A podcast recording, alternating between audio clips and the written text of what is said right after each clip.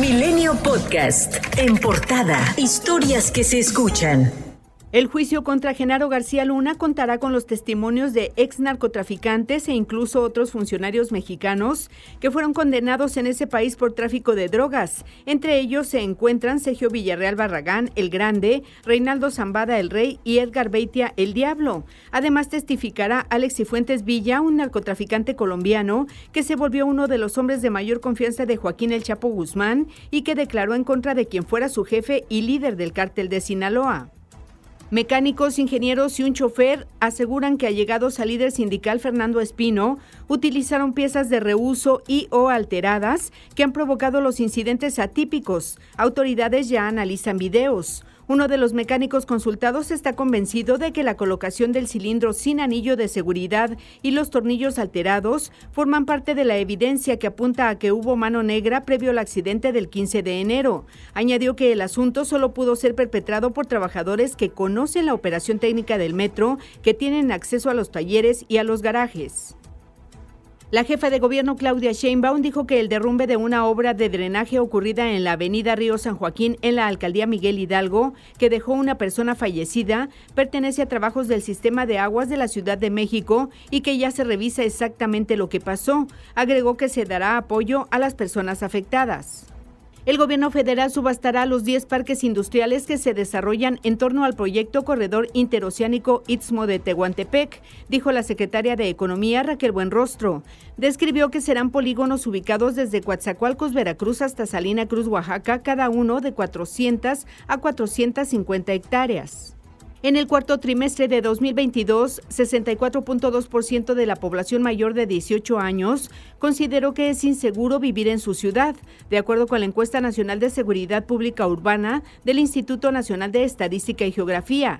Dicha cifra es apenas 0.2% menor que la registrada entre julio y septiembre del año pasado, cuando el índice fue de 64.4%.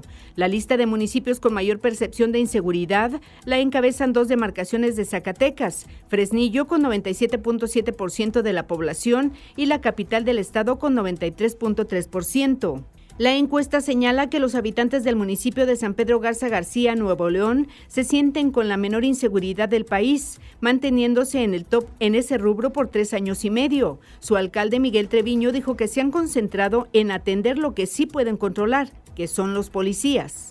A partir del año pasado pusimos el estándar de nueve meses, es decir, son nueve meses en donde nosotros imprimimos en las prácticas, en, los valores, en la forma de trabajo de nuestros policías una alta expectativa sobre su desempeño, pero es, es tan, tan importante el papel del policía y tan valioso para la comunidad la seguridad que vale la pena invertirle esos tres meses adicionales en la formación inicial.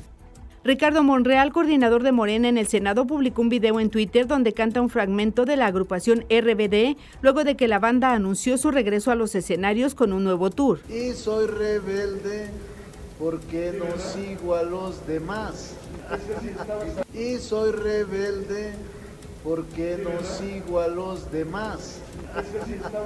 La Comisión Nacional de los Derechos Humanos llamó a las autoridades competentes de Colima y Michoacán a realizar una investigación diligente para esclarecer la desaparición del defensor de los derechos humanos Ricardo Lagones Gasca y del líder comunitario Antonio Díaz, sin omitir ninguna línea de investigación y considerando su labor en la defensa de los derechos humanos. El presidente ejecutivo del Foro Económico Mundial, Klaus Schwab, visitará el norte de México luego de la invitación del gobernador de Nuevo León, Samuel García, el único político mexicano de alto perfil que asistió al evento anual en Davos. El gobierno de Nuevo León informó en un comunicado de la futura visita de Klaus, pero no especificó la fecha. Manifestantes en Perú incendiaron un edificio antiguo cercano a la Plaza de San Martín, que fue declarada Patrimonio de la Humanidad por la UNESCO en 1988, durante la movilización masiva llamada La Toma de Lima, con la que piden la renuncia de la presidente Dina Boluarte.